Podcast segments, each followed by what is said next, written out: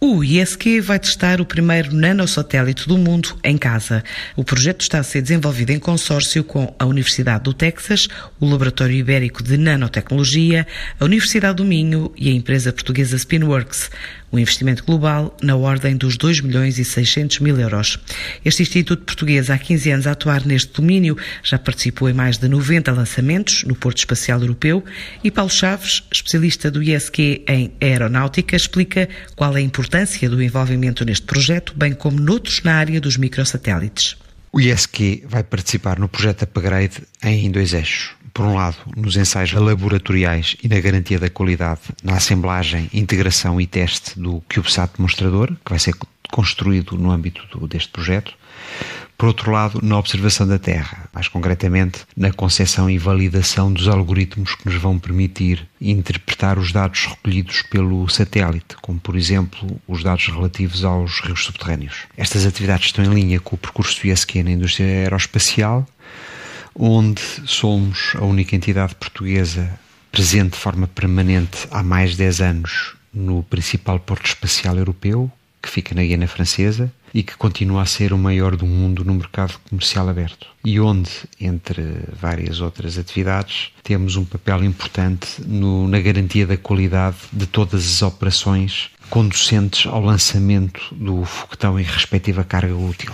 Somos também a única entidade nacional com capacidade de testar grandes demonstradores tecnológicos em condições que simulam as condições de lançamento de um foguetão, o vácuo do espaço ou as forças aerodinâmicas que afetam uma asa de avião. E neste capítulo temos um longo currículo de projetos já realizados. Por exemplo, fizemos a qualificação do sistema de proteção térmica do protótipo de um avião orbital da Agência Espacial Europeia, o IXV, que voou com sucesso em 2015. Fizemos os ensaios estruturais para o desenvolvimento de uma nova asa em materiais compósitos para um novo avião comercial da Embraer. Neste momento temos em curso, já agora no âmbito do, do, satélite português Infante, que está a ser desenvolvido por um consórcio nacional, eh, os testes em vários dos seus subsistemas e esperamos daqui a alguns meses iniciar os testes no satélite no seu conjunto.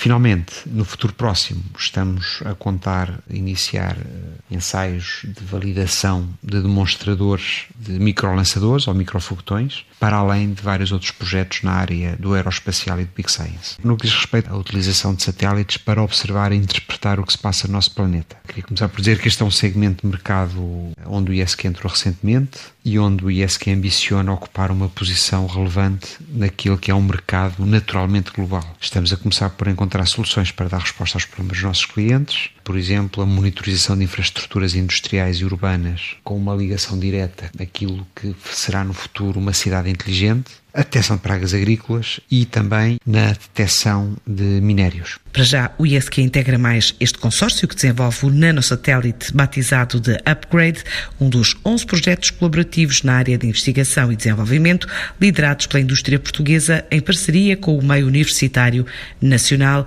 mas também, neste caso, norte-americano.